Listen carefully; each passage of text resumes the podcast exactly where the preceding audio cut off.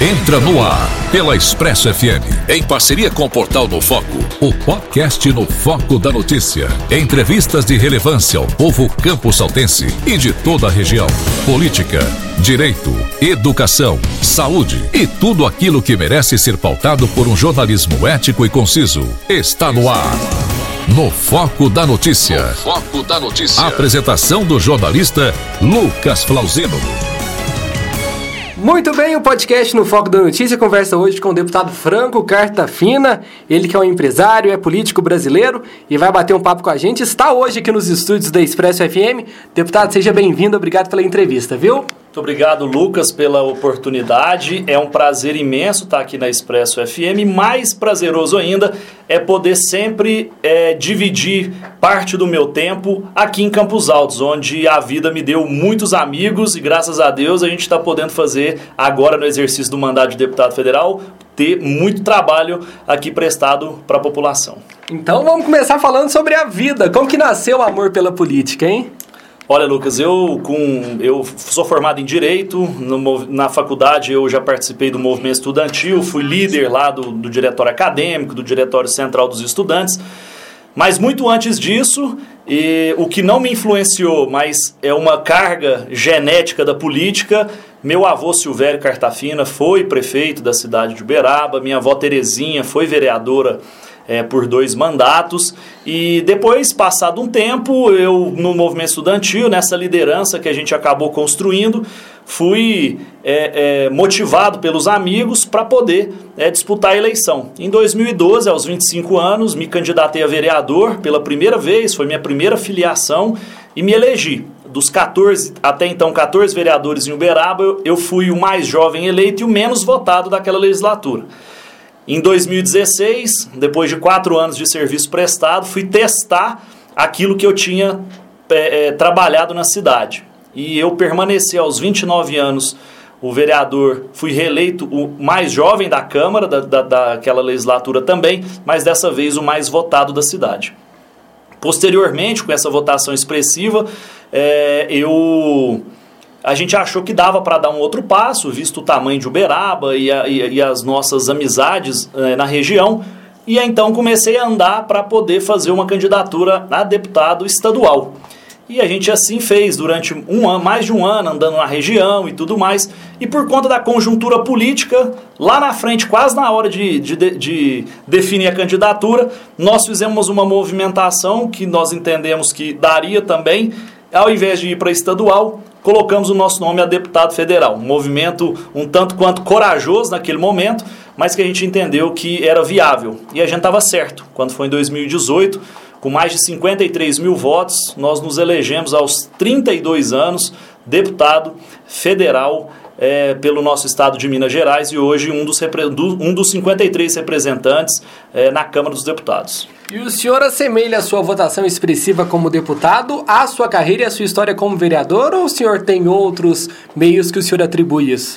Com certeza é o grande pontapé, afinal, dos mais de 53 mil votos e que eu tive na eleição, quase 45 foram na minha cidade de Uberaba. Isso demonstra que nosso serviço foi bem prestado, que a comunidade entendeu também aquela oportunidade de uma renovação política, de, de dar oportunidade de novas lideranças é, poderem é, contribuir também na vida política.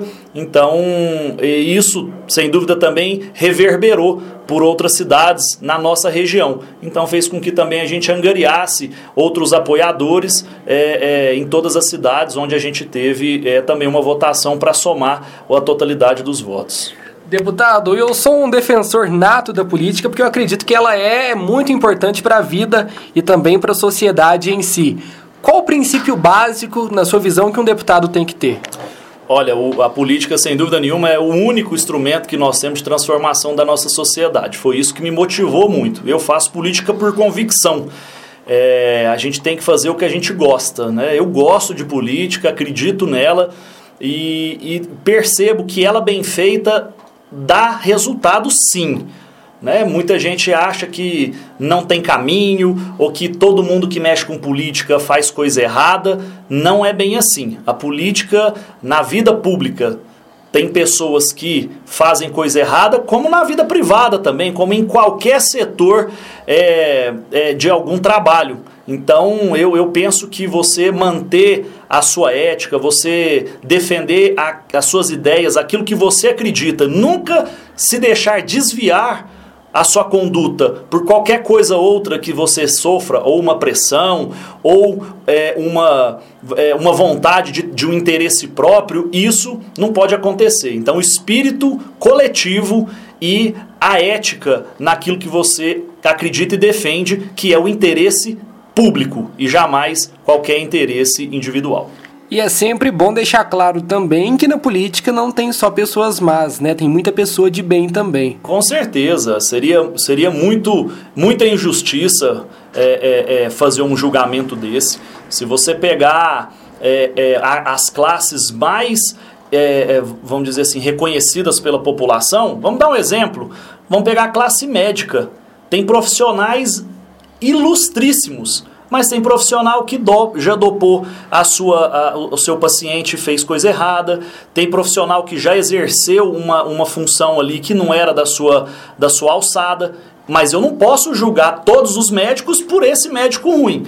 Assim como também não seria justo julgar um político corrupto, um político é, falastrão, um político antiético, julgar todos os políticos por conta de uma conduta de um, de um que está fazendo a coisa errada. A gente tem que olhar cada um pela sua, pela sua forma de trabalhar. Graças a Deus, eu tenho feito um trabalho que me que, que, que eu acho que está chegando na população. Daqui a pouco nós vamos falar de algumas coisas aqui para Campos Altos e toda a nossa região. Então, um jovem que saiu de Uberaba, idealista, acreditando na política, acabou é, é, hoje representando toda, toda a nossa região é, lá em Brasília, com retorno, com posições e, sem dúvida nenhuma, com uma vontade danada de fazer ainda muito mais. Tá certo, então. Deputado, ultimamente foi votado o aumento do fundo eleitoral, no qual o sistema da Câmara constava seu voto favorável a tal aumento. Entretanto, existe uma suposição de uma distorção sobre essa informação. Como que funciona isso? É, eu vou tentar ser bem didático, porque é, não é que uma suposição da distorção, não. Uma absoluta distorção da realidade. Para começar, a gente tem que falar do processo legislativo, que infelizmente, por ter, termos um regimento bastante denso na Câmara dos Deputados, não é todo mundo, não é todo cidadão que entende o que, que é um projeto de lei, como que ele é votado, o que, que é quórum mínimo, o que, que é o quórum qualificado, é, o quórum simples e o quórum qualificado, e sobretudo a diferença entre o que, que é texto base e o que, que é destaque. No dia que foi votado esse projeto de lei, nós estávamos votando a LDO, Lei de Diretrizes Orçamentárias. Trilhões de reais envolvidos. Trilhões, eu falei. Por quê? Porque é um projeto que versa sobre educação, saúde, é, assistência, é, segurança, educação, versa sobre todos esses temas. Lá no meio desse mega projeto, tinha um pedaço dele que tratava sobre a, o aumento do valor do fundo eleitoral. Esse pedacinho foi destacado por um partido. Quando você destaca um pedaço, quando você tem uma figurinha num álbum, que você destaca ela, o que, que você faz? Você retira ela do álbum. Quando você destaca um artigo do, do projeto de lei, você retira ele. Retira para quê? Para que ele possa ser apreciado individualmente. Assim como esse pedaço, alguns outros também foram destacados. Ao destacar esses, todos os destaques serem feitos, o presidente fala: agora vamos votar o texto base da LDO, ressalvados os destaques. Ou seja, tudo que está na LDO, fora o que foi destacado. O que foi destacado, ele está destacado, ele está fora para ele ser apreciado individualmente. O meu voto sim foi pelo texto base aguardando posteriormente votar o destaque do partido que tirou essa parte do texto. Acontece que, de forma inusitada, o presidente da mesa, naquele momento, ele não chamou nominal, ele não chamou uma votação para que a gente pudesse pôr as nossas digitais é, na votação do, do destaque sobre essa parte do fundo eleitoral, o que gerou uma confusão, porque ele deixou a votação do destaque ser simbólica, o que não deu para saber quem era contra e quem era a favor. Eu digo isso porque em 2019 a gente votou também uma situação semelhante. E naquela oportunidade houve um destaque muito semelhante. Porém, o presidente chamou a votação e o meu voto foi contrário. Então, nessa vez, eu não tive oportunidade. E, infelizmente, quando é notícia ruim, acaba que as pessoas é, distorcem e, e, a, e a, a, população, a maioria leiga nesse, nesse cenário, é, muitas vezes comete né, a, a publicidade de uma coisa que não aconteceu. Minha consciência é muito tranquila em relação a isso, porque eu acho que, obviamente, não era o momento de fazer né, esse tipo de aumento no meio da pandemia. E em um mundo que tem tanta fake news, é importante esclarecer isso, né, deputado? É óbvio que é, até porque não é a primeira vez que isso acontece comigo, não vai ser a última, e a gente tenta combater isso. Então, para quem está acompanhando a gente, é muito importante que vocês pesquisem o que, que vocês estão é, publicando, saibam da fonte, procure saber ao certo e não leia apenas a manchete, porque muitas vezes a manchete é tendenciosa, quando você vê no corpo do texto, tá ali exatamente o que, o que é, mas você tem que ler. Tá certo. Deputado, vamos falar do projeto de superendividamento. Como que funciona a questão desse projeto, hein? Esse projeto está na Câmara desde 2015, ele começou no Senado em 2012. Quando eu cheguei, era um projeto que me chamou muita atenção, visto a minha participação na Comissão de Defesa do Consumidor. É, em números levantados pelo IDEC, por alguns PROCONs, mostra que nós temos hoje mais de 60 milhões de endividados e desses 63, 64 milhões, 30 milhões de brasileiros, pelo menos, e brasileiras, são super endividados, que são aquelas pessoas que estão num nível de endividamento ins, é assim, insolúvel, Ela não, elas não conseguem sair, não há luz no final do túnel. E esse projeto vem justamente para tratar dessas pessoas e para evitar que novas pessoas se endividem. Então cria mecanismos, inclusive, inclusive extrajudicial, que é a, a, a possibilidade da conciliação, uma construção de trazer o credor, trazer o devedor, negociar essa dívida para que a gente também ajude a desabarrotar os tribunais, hoje tão carregados de processos ligados ao consumo. E a gente já vê a repercussão desse projeto, que foi aprovado o meu relatório na Câmara, foi para o Senado aprovado, em dia 1 de julho o presidente sancionou. Nós devemos começar em breve é, um mutirão do nome limpo, onde nós vamos trazer todos os agentes aí, credores, o máximo possível, com várias parcerias, como Serasa, SPC, é, as, as, associações comerciais, a, a própria Febraban, que é a Federação Brasileira dos Bancos, enfim, todos aqueles maiores credores que possam negociar com a população e a gente devolver essa massa da população para o mercado de consumo. É um momento muito importante fazer isso. Afinal, o que a gente vai precisar muito nesse pós-pandemia é recuperar a economia, é devolver aí fluxo né, para as nossas empresas, para o comércio, e sem dúvida nenhuma esse projeto encaixa como uma luva. Então é um baita projeto que vai colaborar demais com a economia nacional, né? Olha, os estudos mostram assim a, in, a injeção, se a gente conseguir voltar todo mundo, é injeção assim de bilhões na, na, retomada da economia, porque afinal essas pessoas hoje não têm crédito, elas pagam praticamente o que recebem, elas pagam em juros, elas pegaram, eh, pegam um, um, um crédito para pagar outro e na verdade não paga nenhum, fora que a gente está falando do momento pós-pandemia, onde muitas famílias entraram nesse, nesse, nessa lacuna, porque perderam alguma pessoa é, alguém, algum arrimo de família pode ter falecido na pandemia, algum, algum arrimo de família pode ter perdido o emprego, algum, algum parente pode ter tido um problema de saúde grave que precisou despender recursos com, com, com medicamentos, com consultas, e esses são os maiores causadores do superendividamento. Lembrando que todos os credores aqui no nosso, no nosso relatório vão pagar a sua dívida. Não há perdão de dívida, não há anistia para ninguém. O credor tem a sua responsabilidade. Ele só quer desculpa, o devedor tem a sua responsabilidade. Ele só quer que o credor entenda isso e receba de uma forma mais amena, para que ele possa honrar com a responsabilidade, mas que ele também tenha, é, é, é, que ele tenha saúde financeira. Deputado, somente na semana passada, nosso jornalismo noticiou duas vidas perdidas na BR-262, que é também conhecida, infelizmente, como a Rodovia da Morte. O senhor tem atuado de alguma maneira na bancada federal para que seja feito algo na rodovia citada, para que assim cessem essas fatalidades e também todos os acidentes nessa rodovia? Bom, a 262 é uma concessão é trágica, né? Ela chega a ser bizarra o formato, a modelagem que usaram quando foram é, fazer essa licitação. Até porque ela foi alicerçada numa num compromisso de uma instituição financeira pública para que a empresa privada pudesse honrar o seu compromisso.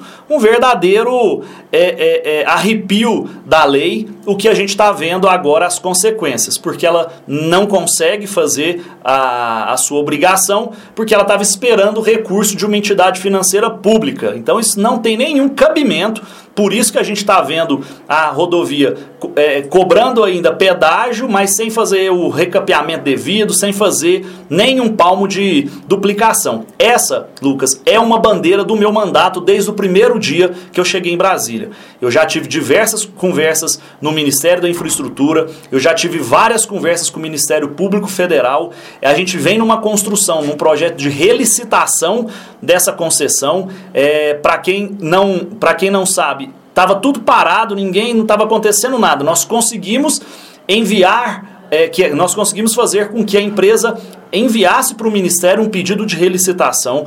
Isso deve acontecer em breve. O Ministério já está paralelamente fazendo a nova modelagem para que alguma empresa que entre na próxima licitação realmente tenha condições pelas próprias pernas de honrar o compromisso da duplicação, do cuidado com a rodovia e dessa forma nós vamos conseguir de fato ver isso acontecer. Vai ser amanhã? Vai ser depois da manhã? Não. Mas uma coisa que estava parada, Lucas, que ninguém fazia nada. E eu tô mexendo doce, inclusive com o apoio do Ministério Público Federal, visto as ações, a ação civil pública que tem em cima dessa, dessa rodovia. Então eu estou muito otimista. Deve ter um termo é, é, aditivo agora para a empresa que está a fazer o que ela tem de obrigação até mudar a próxima empresa. Então eu acho que vai dar tudo certo. Deputado, e como tem sido a sua relação com Campos Altos e com os moradores daqui? Muitos projetos para a cidade, para o povo campos altense. Como que está na bancada federal essa questão?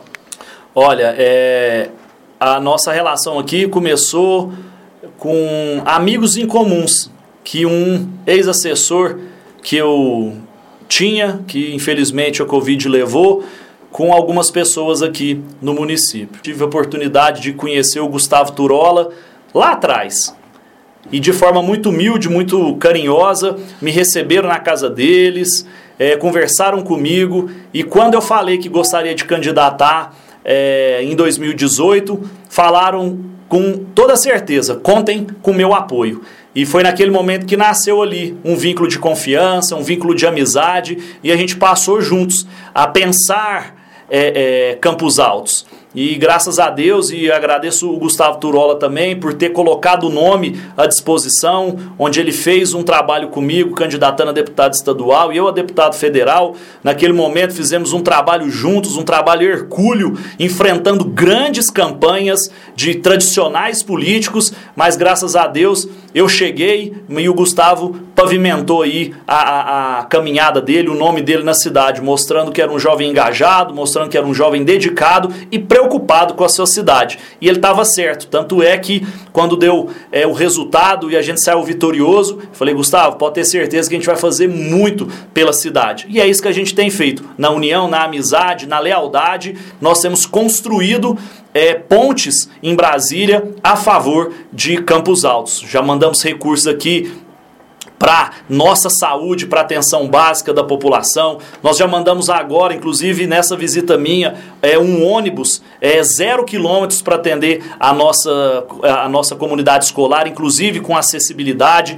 Anunciamos também agora recentemente o recurso na ordem de 180 mil para comprar um castramóvel que vai ajudar a, o trabalho que está sendo feito no canil municipal. Então eu tenho certeza que muito ainda virá. É, a gente tem conversado com muitas pessoas, feito ainda mais alianças, porque as pessoas têm visto o nosso trabalho aqui, mas tudo começou pelas mãos desses dois que abriu a porta, que abriram as portas de Campos Altos e foi uma abertura de porta acertada, pois muita coisa já está sendo devolvida em prestação de serviço para a população. Muito bem, deputado, a gente agradece a sua entrevista. Valeu demais pelo tempo que o senhor dedicou a estar tá falando com o nosso jornalismo. Valeu mais uma vez, Lucas, aí pelo, pelo seu jeito educado, solícito. Agradeço a Expresso FM pela oportunidade. Não tenho dúvida que a gente vai anunciar muita coisa em benefício da população de Campos Altos aqui através da, da Rádio Expresso. E o podcast No Foco da Notícia conversou hoje com o deputado federal Franco Cartafina,